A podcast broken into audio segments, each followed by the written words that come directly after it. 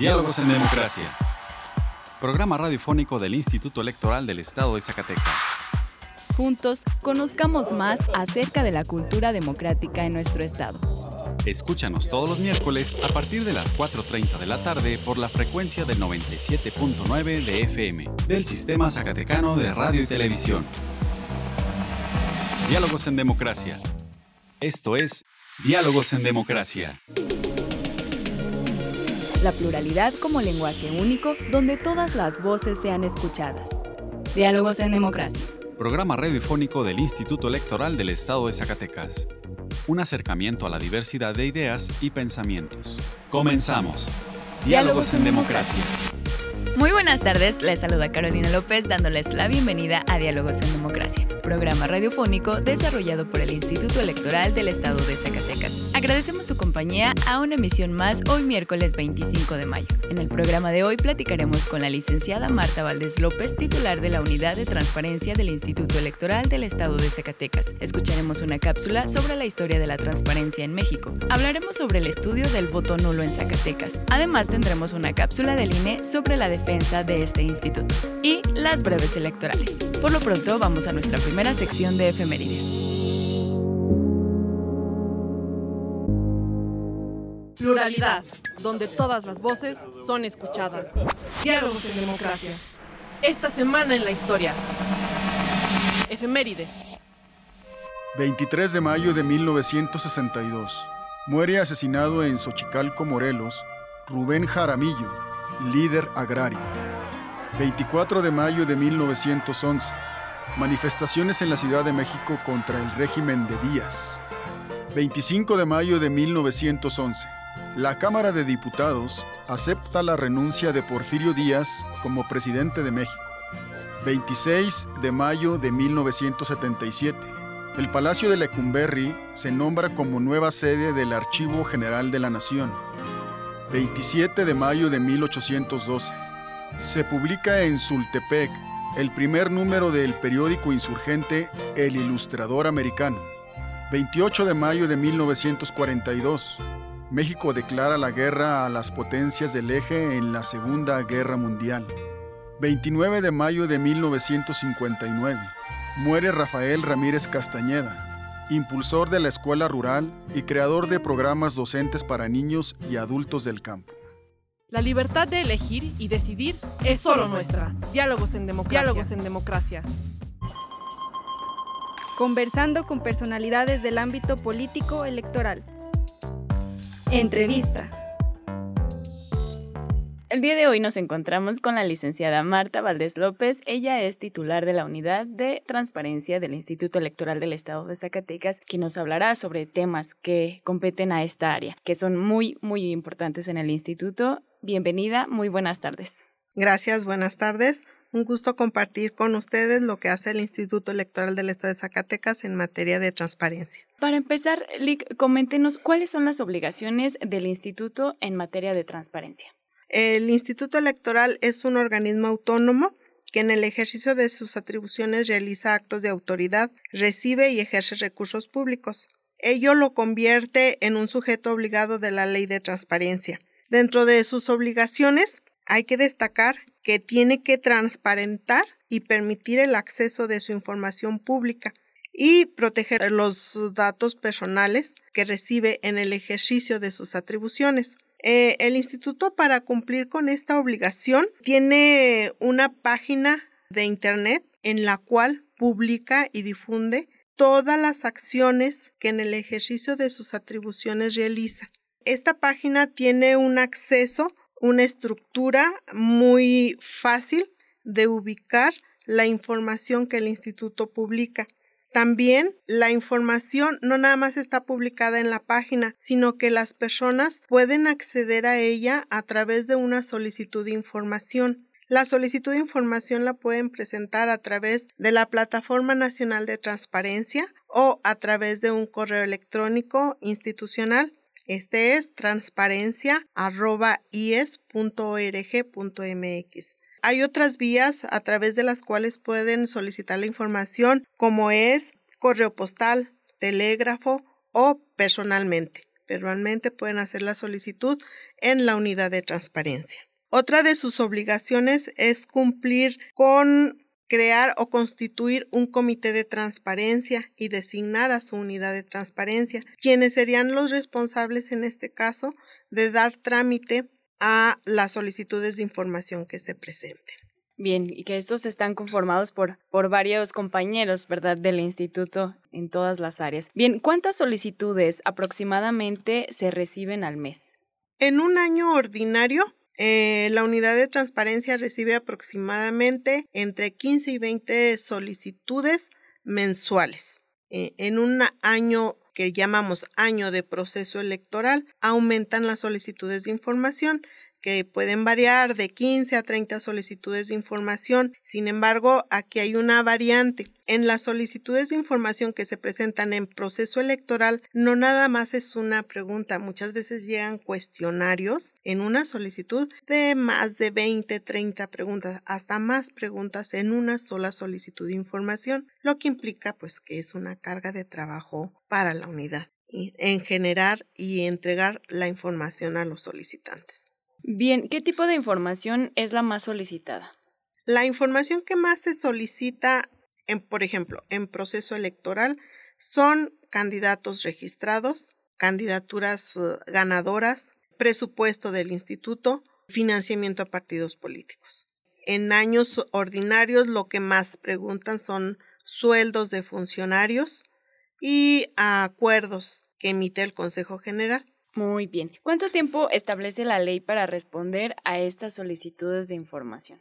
Mm, por ley, las solicitudes de información se deben de responder en un plazo de 20 días. La autoridad tiene 20 días para al interior de la institución realizar todo un procedimiento para ubicar la información y entregarla. O bien, cuando se tiene publicada en la página, pues el proceso es más rápido porque nada más se les informa dónde pueden localizar la información y se está cumpliendo con informar a la persona la ubicación de la información. ¿Y cuál es la información que puede ser proporcionada y cuál es la que no? Eh, la información que genera el instituto es información pública. Por ese solo hecho, eh, la información que genera la institución tiene acceso a todas las personas. Tienen acceso a ella todas las personas. Sin embargo, aquella información que contiene datos personales o bien se encuentra en un procedimiento, esta debe de ser clasificada, ya sea como confidencial por tener datos personales o reservada por estar dentro de un procedimiento. Y este procedimiento eh, puede ser público una vez que ya concluyó o bien que ya causó estado. Ah, muy bien. ¿A qué se refieren los derechos ARCO? Los derechos ARCO se refieren a el derecho que tiene toda persona de acceder a su información que tiene el Instituto Electoral. ARCO, en primer lugar, ARCO significa acceder, rectificar, cancelar u oponerse al tratamiento que se le está dando a sus datos personales al interior de la institución, acceder a la información que tiene la institución. Cancelar, si tú no estás de acuerdo que la institución eh, esté manejando tus datos personales, puedes solicitar que se cancele esa información que están en los archivos institucionales. O bien, oponerte a que se siga dando algún tratamiento a tu información personal. O también rectificar. Si tú te das cuenta que alguno de tus datos personales que está manejando la institución tienen algún error, son incorrectos, puedes solicitar a través del el ejercicio del derecho arco la rectificación de estos datos. Ay, muy bien, excelente información. ¿Qué sucede si el IES no proporciona la información solicitada en este plazo de 20 días que usted comentaba, en tiempo y forma? Ok, si no, si el Instituto Electoral no proporciona la información solicitada, la persona solicitante puede recurrir ante el ISAI, el Instituto Zacatecano de Transparencia y Acceso a la Información, a interponer un recurso de revisión. Y no nada más se puede presentar por el, el que no se le entregue la información, también se puede presentar por ejemplo, por haberse clasificado con, como confidencial, por los cobros, por no entregarse a tiempo, por entregarse información que simplemente no se está solicitando, diversa a la solicitada. En caso y extremo de que siga sin entregarse esta información, ¿hay algún, eh, alguna multa, alguna sanción al instituto? Claro que sí. El ISAI tiene la facultad para imponer sanciones. Estas son sanciones pecuniarias y esta sanción impacta directamente en el salario del, del infractor. En este caso, el funcionario que sea omiso en la entrega de la información. Eh, la sanción no se paga con recursos de, de la institución, sino que afecta el salario de la persona que incurre en la omisión. Directamente, en el funcionario. Muy bien. ¿Cómo está calificado el instituto respecto de sus obligaciones en materia de transparencia? El Instituto Electoral del Estado de Zacatecas se ha caracterizado por ser un sujeto obligado responsable. Actualmente tiene un 100% de cumplimiento en las obligaciones de transparencia. O sea que estamos cumpliendo bien. Felicidades a usted que es la titular de la unidad de transparencia por todo el trabajo que ha realizado. ¿Alguna información extra que nos desee compartir a todos los radioescuchas? Claro que sí. En la unidad de transparencia pues estamos um, en la mayor disponibilidad de apoyarlos por si no logran localizar la información en la página, pues ahí estamos disponibles para sacar todas las dudas. Todas las dudas. Así es, pues están las puertas abiertas del instituto y de la unidad de transparencia para todo aquel que desee más información al, pues sí, de cualquier índole electoral, ¿verdad? De que manejamos aquí en el instituto, pues está la licenciada Marta Valdés López, titular de esta unidad, para atenderlos a todos ustedes. Muchísimas gracias, Lick, por esta entrevista que ha sido pues de mucha ayuda para todos aquellos que deseen solicitar alguna información. Muchísimas gracias. Gracias. Representando el libre derecho a la elección. Diálogos en democracia. Elías protege los datos personales que recibe en el ejercicio de sus atribuciones. Un dato personal es toda aquella información que permita identificar a una persona. Si no estás de acuerdo con el tratamiento de tus datos personales, puedes ejercer tus derechos de acceso, rectificación, cancelación u oposición. El procedimiento es sencillo y gratuito. Comunícate al 492-92-20606, extensión 650, o en transparencia.ies.org.mx. Instituto Electoral del Estado de Zacatecas. Nuestra elección en la diversidad de pensamiento. Diálogos en democracia. Escuchemos ahora una cápsula sobre la historia de la transparencia en México en voz de nuestra compañera Virginia Perusquía. Educación en democracia. Cultura cívica. Cultura cívica. La transparencia, ante todo, es una política pública y el acceso a la información es un derecho humano, por lo tanto, una prerrogativa inherente a toda persona por el solo hecho de haber nacido.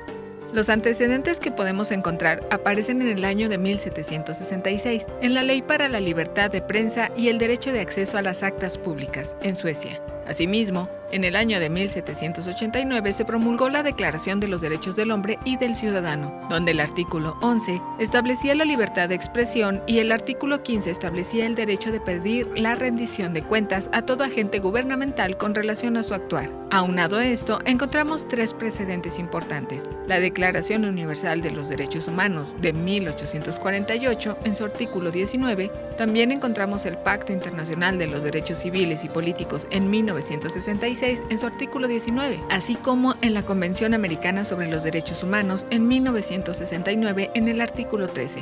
Estos pactos y declaraciones coinciden en que las personas tienen derecho a la libertad de pensamiento y expresión, es decir, como buscar, recibir y difundir información de toda índole, sin restricciones, incluso de fronteras.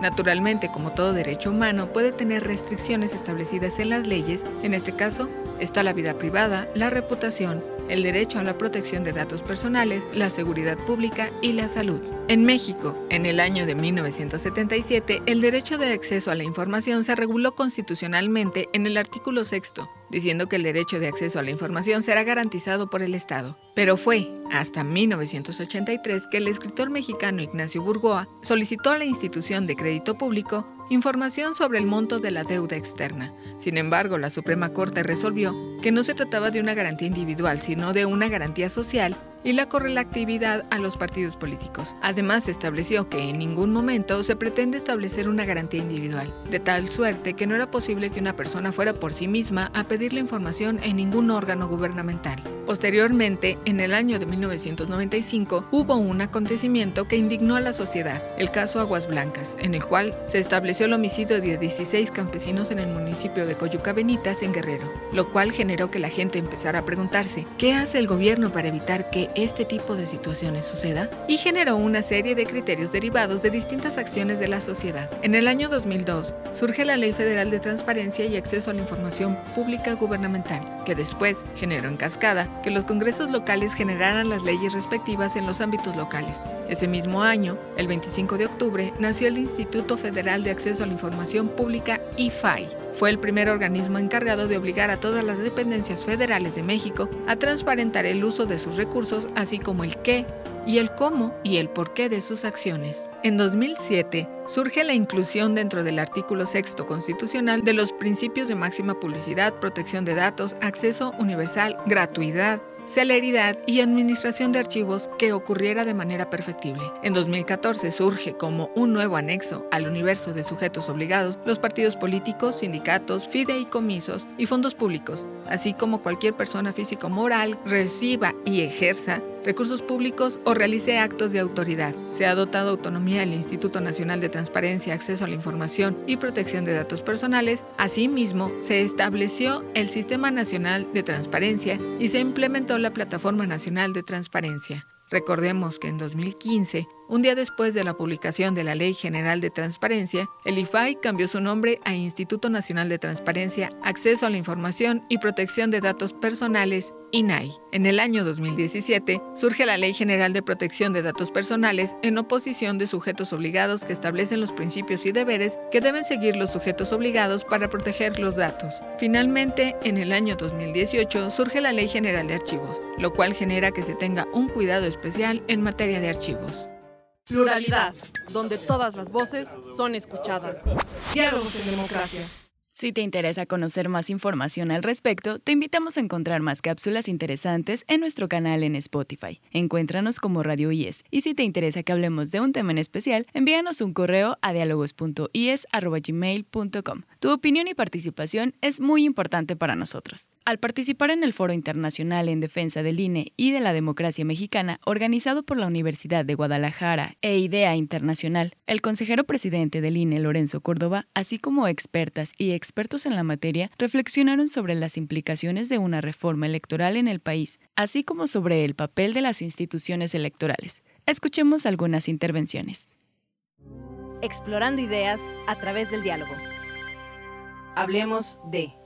Lorenzo Córdoba, consejero presidente del INE. Una reforma electoral per se no es ni buena ni mala. Depende de lo que se plantee y depende hacia dónde camina. Y creo que no hay que olvidarnos nunca que el proceso de construcción democrática es un proceso que tiene doble vía. Una vía que nos lleva hacia un fortalecimiento gradual y paulatino de nuestro sistema democrático y otra que eventualmente da marcha atrás y puede llevar a regresiones. Quienes construimos, quienes contribuimos a este esfuerzo colectivo de construcción de democracia en las últimas décadas, defender que el mismo no tenga eventuales regresiones. María Marván, consejera presidenta provisional del IFE en 2013 y 2014. El INE se ha convertido en la garantía del pluralismo partidario. Gracias al INE es que los partidos tienen una plataforma en la cual concurrir para disputarse el poder en elecciones, insisto, libres y secretas. Leonardo Valdés, consejero presidente del IFE de 2008 a 2013. Es cierto que conviene que lleguen nuevos integrantes a los órganos colegiados y que se queden algunos con la experiencia de aportar en el órgano colegiado. Ahora no, ahora la propuesta es que sea, o sea, que el presidente de la República será quien decida quién organiza y quién califica la elección de su sucesor. A mí me parece que ese es un gran retroceso en términos democráticos y que Aquí no solo se trata de defender al INE, que por supuesto lo hacemos y lo hacemos con mucho entusiasmo, sino también se trata de defender nuestra vida democrática que tanto trabajo nos ha costado construir. Luis Carlos Ugalde, consejero presidente del IFE de 2003 a 2007. Creo yo que el mayor desafío que estamos enfrentando en este momento de una democracia joven, incompleta, inmadura, con deficiencias, híbrida, con el adjetivo que ustedes crean, es que la concepción de que la democracia es un instrumento para controlar al poder se quiere desmontar. José Waldenberg, consejero presidente del IFE de 1996 a 2003. Como toda construcción humana, las instituciones que sostienen el sistema electoral pueden afinarse, deformarse, pero lo que pretende la reforma constitucional que envió el presidente implica la destrucción de lo construido y que ha cumplido con su misión. Hoy tenemos elecciones auténticas, los resultados dependen de las oscilaciones de los humores públicos y la diversidad política ha logrado convivir y competir de forma pacífica. Conoce más información en centralelectoral.ine.mx. La libertad de elegir y decidir es solo nuestra. Diálogos en democracia. Diálogos en democracia. Escuchemos ahora las últimas noticias en materia electoral. Las últimas noticias en la materia. Breves electorales. El Instituto Nacional Electoral realizó la apertura del sistema de voto electrónico por Internet para las mexicanas y los mexicanos residentes en el extranjero en el marco de los procesos electorales locales 2021-2022, es decir, para las elecciones de gubernatura de Aguascalientes, Durango, Oaxaca y Tamaulipas que contemplan el voto extraterritorial en su legislación. En total, 6.343 ciudadanas y ciudadanos residentes en el exterior podrán emitir su voto, si así lo desean, a partir de las 20 horas del día 21 de mayo y hasta las 18 horas tiempo de la Ciudad de México del próximo 5 de junio. La entidad con más solicitudes de voto desde el extranjero este año es Oaxaca. Durante el taller La participación política con perspectiva de género en el ámbito educativo, celebrada en la Unidad Académica Preparatoria 5 de la UAS en Jerez, Yasmín Reveles Pasillas, consejera electoral y presidenta de la Comisión de Paridad entre los Géneros, destacó la importancia de la educación en la modificación de estructuras de pensamiento que reproducen estereotipos y fomentan relaciones de desigualdad entre mujeres y hombres, limitando la construcción de una democracia paritaria, incluyente y libre de violencia hacia las mujeres el taller fue impartido por el personal de la Dirección de Paridad entre los Géneros, encabezado por su titular, Martina Lara González, a solicitud de Gibran Emanuel Acevedo Castañón, responsable del programa y dirigido a docentes y administrativos de la unidad.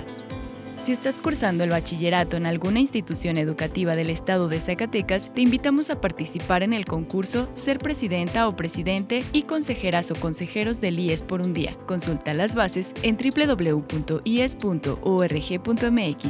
El IES presentó el día de ayer la radiografía del voto nulo del proceso electoral local 2020-2021. A continuación, te contamos los detalles en la siguiente cápsula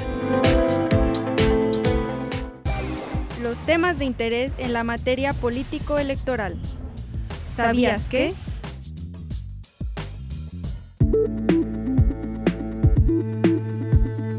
El Instituto Electoral del Estado de Zacatecas, a través de la Dirección Ejecutiva de Capacitación Electoral y Cultura Cívica, presentó en la Unidad Académica de Ciencias Sociales de la Universidad Autónoma de Zacatecas el estudio Radiografía del Voto Nulo, Proceso Electoral Local 2020-2021, previo a la ponencia realizada por el consejero electoral y presidente de la Comisión de Capacitación, Israel Guerrero de la Rosa. El consejero presidente, Juan Manuel Frausto Ruedas, enfatizó la importancia de este estudio, que es el primero realizado por el IES respecto al voto nulo y agradeció a José Luis Hernández Suárez, director de la Unidad Académica de Ciencias Sociales, la disponibilidad para dar a conocer al alumnado los resultados del análisis.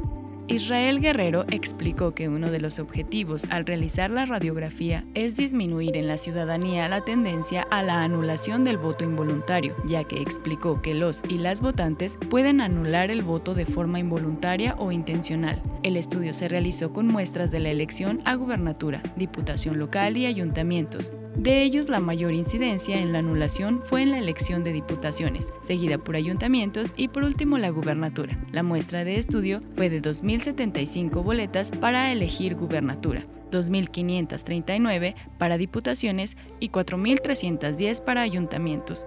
Israel Guerrero reconoció el acompañamiento y trabajo realizado por la consejera electoral Brenda Mora Aguilera, quien forma parte de la comisión que él preside. Agregó que gracias a los resultados obtenidos en este estudio, los agentes involucrados en los procesos electorales tendrán la oportunidad de diseñar estrategias con las que puedan disminuir la nulidad del voto. Por parte del IES se podrá reforzar la capacitación en materia de cultura cívica y hacia la ciudadanía que integra las mesas directivas de casilla. En cuanto a los partidos políticos, contarán con un panorama claro en cuanto a la nulidad de los votos de manera involuntaria y así podrán informar a detalle al electorado.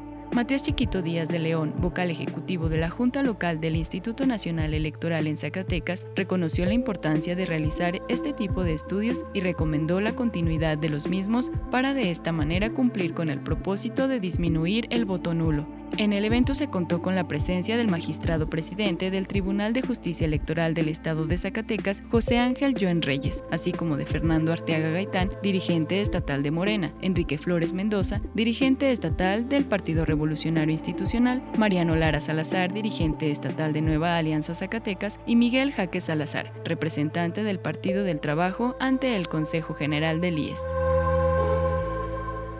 Representando el libre derecho a la elección Diálogos en Democracia.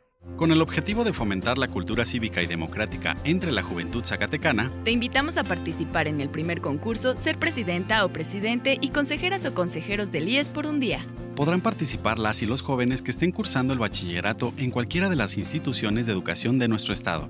Conoce las bases de la convocatoria en www.ies.org.mx. ¡Participa! Te estamos esperando. Instituto Electoral del Estado de Zacatecas. 25 años impulsando la democracia. Nuestra elección en la diversidad de, en la diversidad de pensamiento. Diálogos, en, democracia.